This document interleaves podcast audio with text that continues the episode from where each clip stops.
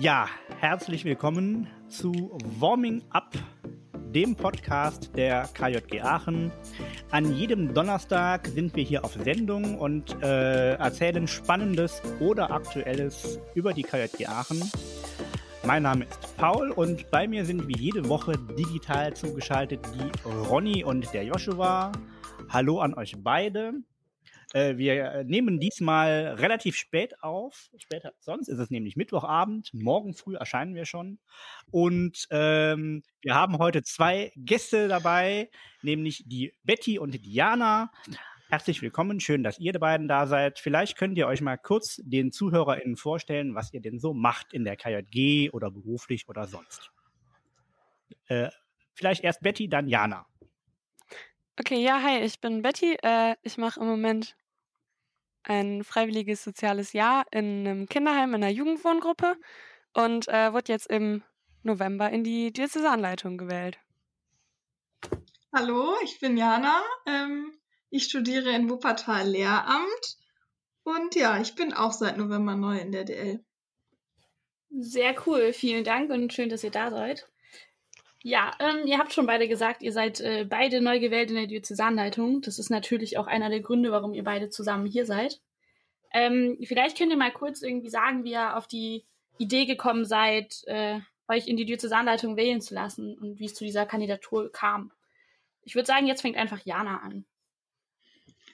Äh, ja, die Entscheidung ist äh, irgendwie nicht so nicht so spontan gefallen. Ich habe das tatsächlich schon ähm, längere Zeit vorher, schon fast zwei Jahre vorher überlegt, weil ich doch immer äh, vom guten Wahlausschuss quasi äh, gefragt worden bin, ob ich das nicht machen möchte und habe mich dann nie dazu durchringen können, weil ich nicht so genau wusste, was kommt da auf mich zu, wie viel Zeit nimmt das wirklich in Anspruch. Ja, und dann ist der Wahlausschuss in diesem Jahr quasi auf uns zugekommen und hat gesagt, hey, es gibt ja die Möglichkeit, quasi DL auf Probe zu machen.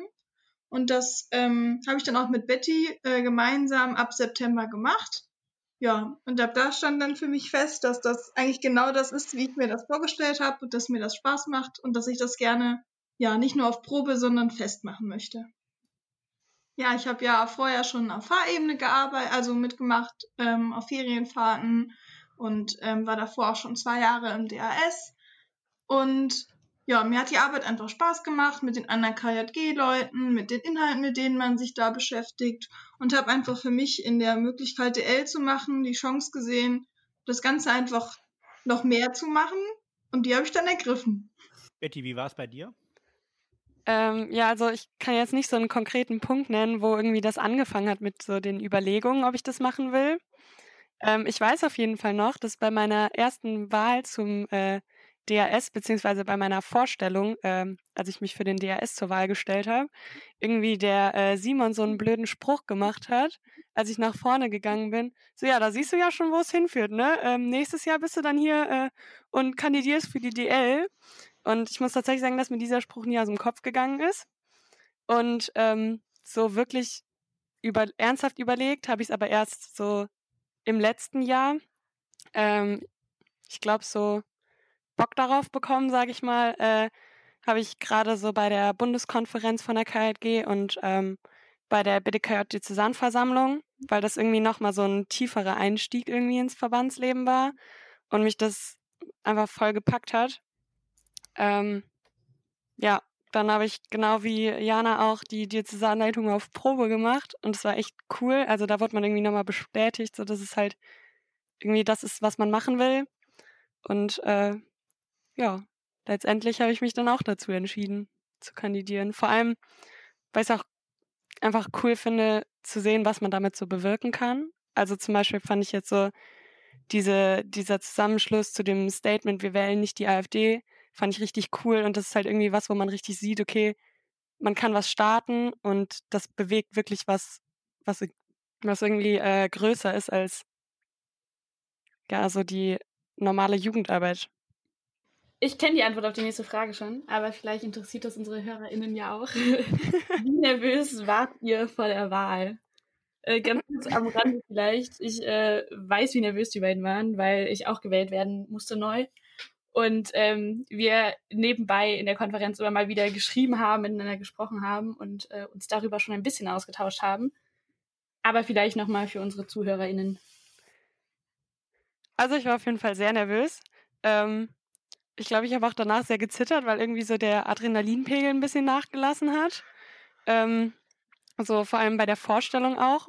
Und ich weiß halt auch noch, dass ich mit euch geschrieben habe und irgendwie gefragt habe, so, hey, seid ihr auch so nervös oder bin ich irgendwie alleine gerade ein bisschen komisch und reagiere über? Und ich war, muss sagen, ich war sehr, sehr beruhigt, äh, dass ihr gesagt habt, dass ihr genauso nervös seid. Ähm, ja. Jana, ja, bei mir, ja, bei mir war es irgendwie so ein äh, Up and Down. Ich weiß noch, irgendwie vor uns wurden ja die männlichen Kandidaten gewählt und davor war ich irgendwie super nervös. Und als die männlichen dann angefangen haben zu reden, dann ging es bei mir irgendwie richtig runter, dann war ich richtig entspannt. Und äh, dann war es so kurz an meiner eigenen Vorstellung, war so, okay, jetzt, jetzt geht's wieder richtig hoch, jetzt war ich wieder richtig nervös. Habe mich aber auch ein bisschen erleichtert gefühlt, dass ihr genauso nervös wart. Ja, und nach meiner Vorstellung ist dann quasi alles so von mir abgefallen. Ich weiß noch, ich bin einfach rausgegangen, habe mir ein Bier aus dem Kühlschrank genommen, dachte so, ist eh egal. Ähm, ja. Ja, sehr gut. Ähm, das kann ich mir gut vorstellen, dass man da nervös ist. Ich hatte das ja auch vor, an, äh, vor einem Jahr bei der DK. Ähm, ihr seid aber jetzt schon fast zwei Monate gewählt und konntet euch schon ein bisschen einarbeiten in das Amt der Digitalleitung. Welches Arbeitsfeld war denn jetzt für euch als DL vollkommen neu und kanntet ihr noch gar nicht? Ähm, Betty, fang du zuerst an. Okay, ähm, ja, bei mir ist es, glaube ich, KJP-Mittel. Also ich muss sagen, ich bin da immer noch recht ahnungslos, weil bisher die Übergabe mit dem Andi noch nicht stattgefunden hat. Ähm, das steht jetzt noch aus die nächsten Wochen. Ähm, und da habe ich halt echt recht wenig Ahnung bisher, was da so auf mich zukommt. Ähm, ja, ich bin aber recht zuversichtlich, dass das äh, trotzdem ganz gut wird. Und bei dir, Jana? ähm, ja, ich äh, überlege gerade, also so richtig neu als Arbeitsbereiche ähm, ist für mich, glaube ich, zum einen der neue Sachausschuss zum Thema Partizipation und Teilhabe. Also das ist halt so ein komplett neuer Arbeitsbereich, weil es den doch einfach vorher nicht gab.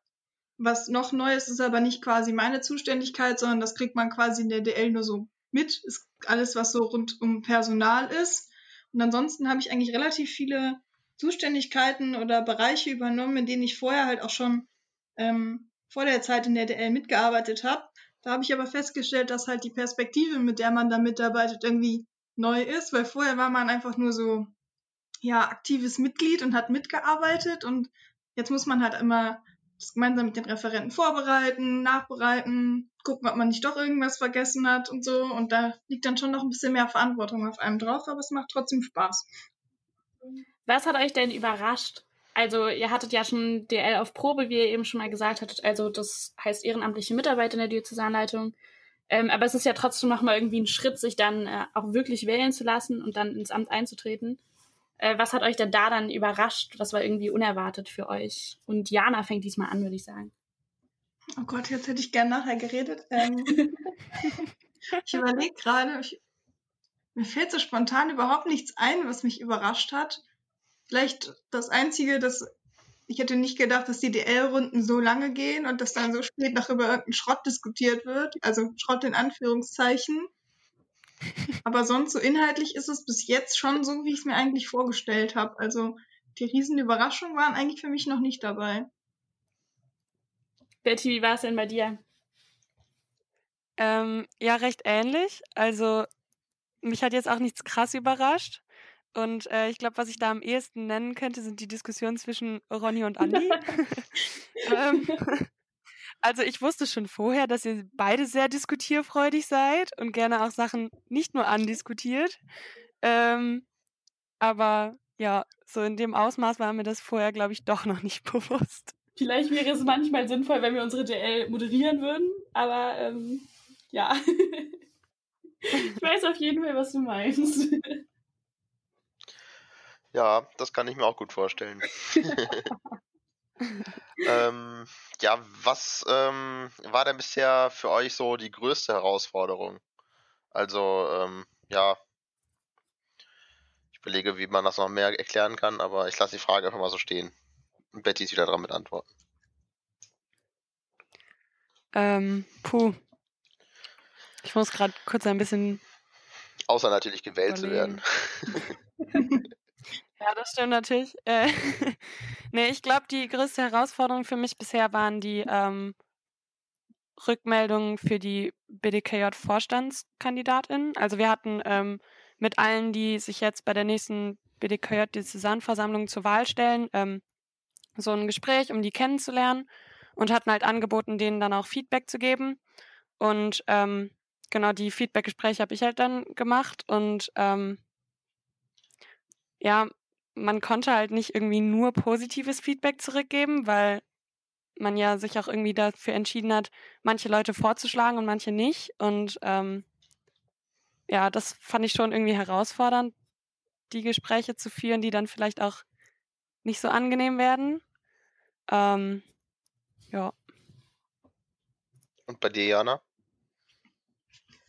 Ja, das ist eine gute Frage. Ich glaube, bei mir ist das so zweigeteilt. Einmal eine Sache, wo ich gedacht hätte, okay, das ist eigentlich keine Herausforderung, das kennst du schon, das kriegst du irgendwie hin. Das war ähm, das erste Pfingstlagertreffen, das ich quasi alleine gemacht habe, weil der Paul da spontan leider nicht konnte. Dann habe ich eigentlich gedacht, ja, okay, du hast voll eine Tagesordnung gemacht und so. Und dann sind aber sehr, sehr viele junge neue Leute in dem Arbeitskreis drin. Und dann war es irgendwie alles so ein bisschen kunterbunden durcheinander und ich habe irgendwie vergessen, noch jemand anders zu fragen, ob er ein Protokoll schreiben will. Und nachher war ich super überfordert und dachte so, um Gottes Willen, musste nachher dieses hässliche Protokoll wieder erstmal wieder auf Vordermann bringen. Und das zweite, wo ich eigentlich gedacht hätte, das wird eine richtige Herausforderung, das war quasi das ähm, allererste Treffen von dem neuen Sachausschuss für Partizipation und Teilhabe. Und das hat dann aber super geklappt. Ich glaube, das lag auch daran, dass die Vorbereitung mit dem Referenten da echt gut geklappt hat und in dem ähm, Sachausschuss halt super erfahrene Leute sitzen, die irgendwie wissen, wie der Hase läuft. Aber das war so, bei dem einen hätte ich es nicht erwartet und das war dann doch schon eine Herausforderung für mich. Und das andere hätte ich gedacht, oh Gott, hoffentlich kriegst du das hin. Und das hat dann super geklappt. So, ich hoffe mal, ihr habt das gerade alles nicht mitbekommen, aber wir hatten gerade tatsächlich das erste Mal einen technischen Fehler in unserem Podcast so dass wir gerade unsere Aufnahme neu starten mussten. Ähm, wir hoffen, dass wir das gut zusammenschneiden können und ihr äh, das jetzt nur wisst, weil ich das gerade erzählt habe und nicht, wenn man es raushört. Wenn nicht, dann ist auf jeden Fall der Paul schuld und dann könnt ihr alle den Paul dafür. Das, ist, ein Deal, worauf ich gut eingehen kann. Ja. ja. Ist ja auch mal schön, wenn wir mal einen Fehler haben. ja, so öfter mal was Neues hier. Das macht uns ja auch nur nahbar und menschlich. Keine Maschine. So, wir tun jetzt aber einfach so, als wäre das nicht passiert und machen weiter. Und ich hoffe, ich bin jetzt auch äh, bei der richtigen Frage dabei. Ähm, genau, ihr habt gerade über Herausforderungen gesprochen.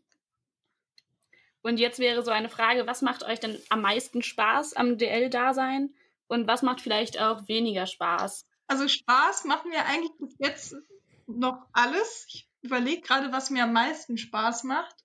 Ähm, also die DL-Sitzung machen mir auf jeden Fall schon echt Spaß aber so die Wochenenden, wo man wirklich konstruktiv diskutiert mit einem DAS oder so, oder weiß ich nicht, wo man sich vielleicht auch mit dem Arbeitskreis trifft, das macht mir auch Spaß. Ähm, das macht mir weniger Spaß. Ja, es ist eher nicht so inhaltlich was, sondern ja, eigentlich die Corona-Situation. Ich fände es einfach cooler, wenn man sich wieder persönlich treffen würde und nicht nur den ganzen Tag vom PC hängen würde. Aber ich glaube, da kann gerade niemand was dran ändern. Sehr gut. Das klingt doch schon mal so, als hättest du sehr viel Spaß. Betty, wie sieht's denn bei dir aus? Äh, ja, mir machen tatsächlich auch so die Treffen am meisten Spaß. Egal, ob das jetzt eine DL-Sitzung ist, ein Treffen von einem Arbeitskreis oder ein Teamtreffen oder was auch immer. Ähm, einfach so halt der Kontakt mit den Leuten macht einfach Spaß. Ähm, ja, am wenigsten Spaß habe ich jetzt aktuell auch noch nicht so wirklich was. Ähm, vielleicht kann ich dann nochmal auf KJP zurückkommen. So wie gesagt, ich weiß noch nicht, wie das ist, aber ich habe gehört, es ist jetzt nicht die spannendste Aufgabe. Ähm, ja, mal schauen. Ähm, ja, als äh, Diözesanleitung habt ihr auch so die Aufgabe, unseren Verband nach außen hin zu spiegeln. Deswegen einfach mal die Frage, wie erklärt ihr euren Menschen in eurem Umfeld, äh, die die KJG nicht kennen, was ihr eigentlich gerade so macht? Und die Betty fängt an. Ja, das ist eine schwierige Frage, beziehungsweise es ist ein schwieriges Thema. ähm, also, puh. Äh, meistens muss ich da erstmal nicht anfangen zu erklären, was ich in der KJG mache, sondern was überhaupt KJG ist, weil die Leute, die KJG nicht kennen, die kennen meistens so generell auch den Jugendverbandskontext irgendwie gar nicht. Und dann muss man erstmal erklären, okay, was ist denn Jugendverband? Was macht man da so? Ähm, ja, manche fragen dann auch, wofür KJG denn steht. Und wenn ich dann äh, katholische junge Gemeinde sagen, dann denken die immer, ich wäre in einer Sekte. Das ist dann auch irgendwie nochmal so ein Punkt, den man erklären muss. Ähm, aber im Endeffekt so mit, ja, wir machen da Kinder- und Jugendarbeit, wir haben coole Arbeitskreise, in denen man verschiedene inhaltliche Sachen macht. So, ich glaube, mit der Erklärung kommt man dann am Ende immer doch ganz gut, ganz gut zurecht. Ähm, ja, bei mir ist es äh, irgendwie so, dass viele Leute in meinem Umfeld, äh, ich habe viele Leute, die in der KSJ selbst aktiv sind. Ich weiß gar nicht, ob ich das hier sagen darf. Aber, ja. ähm, ähm, also die wissen natürlich, was die K KJG ist und was ich dann da quasi in dem Kontext so mache. Meine Familie weiß das halt auch, weil die quasi von Anfang an mitbekommen hat, ähm, wie ich da so reingerutscht bin. Wenn jetzt Leute irgendwie das gar nicht kennen, dann sage ich aktuell zum Beispiel, dass ich jetzt ehrenamtlich äh, einen Kinder- und Jugendverband leite und dann so, ja, was machst du denn dann? Und dann ist es eigentlich schon so, dass ich eher so ein bisschen erkläre, wie ich selbst da reingekommen bin. Also, dass man quasi unten die Fahrebene hat und dass da quasi ja, die Arbeit mit den Kindern so ist, Ferien, Freizeiten, Gruppenstunden, schlag mich tot, was es da nicht so gibt und dass es dann auf der nächsthöheren Ebene halt da diese Leitungsheinis gibt, die wir jetzt irgendwie sind und dass da halt dann quasi Arbeitskreise sind und was wir so machen, dass wir auch politische Arbeit so ein bisschen machen. Genau, und meistens sind die dann immer ganz erstaunt, aber ja, doch positiv überrascht. Ich kann auch dazu sagen, ähm, ich bin jetzt seit bald zwei Jahren in der Diözesanleitung und ich glaube, die meisten meiner Freunde, Freundinnen wissen immer noch nicht zu 100 Prozent, was ich mache. Das ist, okay. das ist bei mir genauso. Die, die nehmen das auch hin, wenn ich keine Zeit habe und verstehen das auch, aber so richtig verstehen, was ich tue, tun sie, glaube ich, nicht. Das ist bei mir aber ähnlich. Bei mir kommt dann auch so, ja, Betty, hast du Zeit? Nee, ich habe da und da das und das Treffen. Ah, KJG? mhm. ja. Ja, das auf jeden Fall. Äh, ich glaube, das ändert sich auch so schnell nicht. Aber das ist okay so.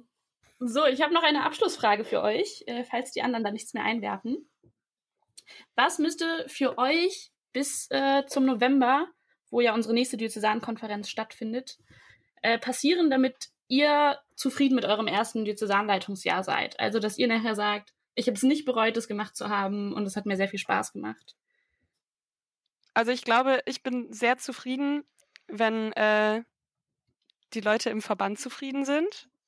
Also irgendwie ist es ja schon mein Ziel auch irgendwie als Diözesanleitung die Meinung von den anderen zu vertreten und ähm, ja, ich glaube, dass wir ein paar inhaltliche Sachen auch haben, die gerade cool sind, an denen wir arbeiten, zum Beispiel die Gott-Sternchen-Kampagne oder auch irgendwie jetzt dieses Thema Partizipation und Teilhabe noch irgendwie in andere Verbände oder in den Dachverband reinzutragen. Und äh, das sind auf jeden Fall so inhaltliche Schwerpunkte, die ich cool fände, wenn wir da weiterkommen dieses Jahr.